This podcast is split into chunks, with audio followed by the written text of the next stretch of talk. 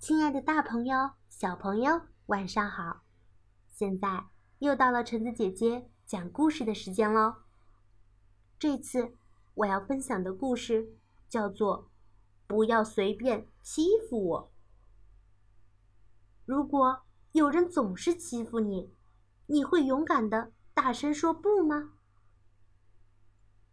有一天早上，大象来到水塘边，想要洗个澡。但是，哪个家伙竟然先到了那里呢？原来是河马，它在水塘里玩得正高兴。大象生气地瞪着河马：“河马，你立刻给我离开！我要安安静静的洗个澡。”大象的块头比河马大多了，所以河马只好稀里哗啦地逃离了水塘。准备去路边休息一会儿。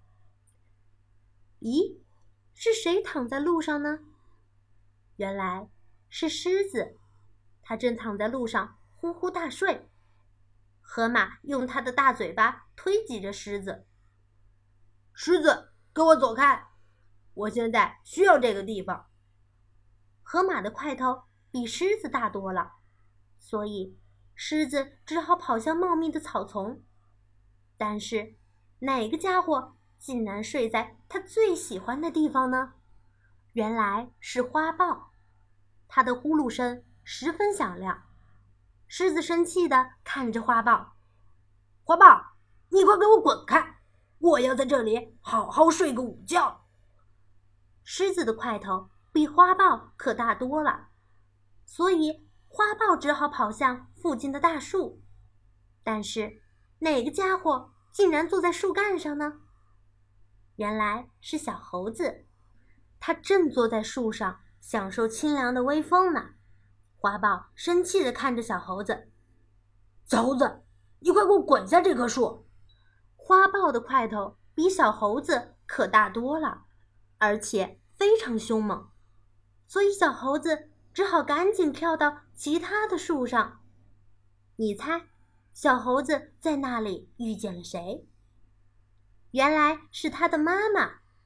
小猴子立刻跳进妈妈的怀里：“妈妈，花豹欺负我，它让我滚下那棵大树。”妈妈说：“孩子，你必须勇敢的反抗它。你回去告诉花豹，那根树干很宽大，足够你们两个一起待在上面了。”可是小猴子还是很害怕。嗯，它的块头很大。妈妈说：“那我跟你一起去吧。”花豹看到两只猴子跳了过来，尾巴立刻缩了起来。猴子妈妈在小猴子耳边小声的说了些话。小猴子深呼吸一下，鼓起勇气，大声的告诉花豹。这根树干很粗大，足够我们两个一起待了。让我们像朋友一样分享吧。你以后不可以再欺负我了。花豹看了看小猴子，又看了看猴子妈妈，他挪了一下位置，对小猴子说：“好吧，你可以待在这里。”小猴子和妈妈马上靠了过去。这时，花豹看见了。正在茂密草丛里睡觉的狮子，他想起狮子刚才做的一切，还有小猴子刚才说的话，心里又有了一个主意。花豹在小猴子和猴子妈妈的耳边小声地说了些话，然后他们一起跳下大树，奔向狮子。花豹深呼吸一下，鼓起勇气，大声地对狮子说。这片草丛地方很大，足够我们两个一起睡觉了。让我们像朋友一样分享吧。你以后不可以再欺负我了。狮子看了看花豹，又看了看两只猴子，他往旁边挪了一下，对花豹说：“好吧，你可以留下来。”花豹和两只猴子马上就靠了过去。这时，狮子。看见了躺在路上的河马，他想起河马怎样叫他走开，又想起花豹刚才说的话，心里有了一个主意。狮子在花豹、小猴子和猴子妈妈的耳边小声地说了些话，然后他们一起跑向河马。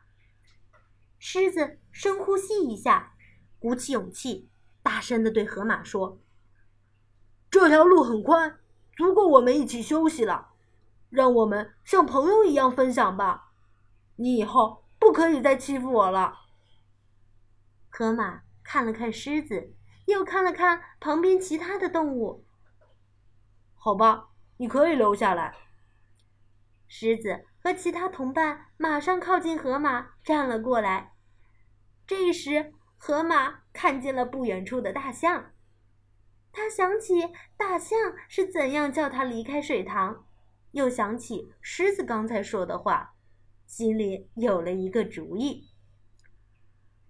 河马在狮子、花豹、小猴子和猴子妈妈的耳边小声地说了些话，然后他们一起奔向大象。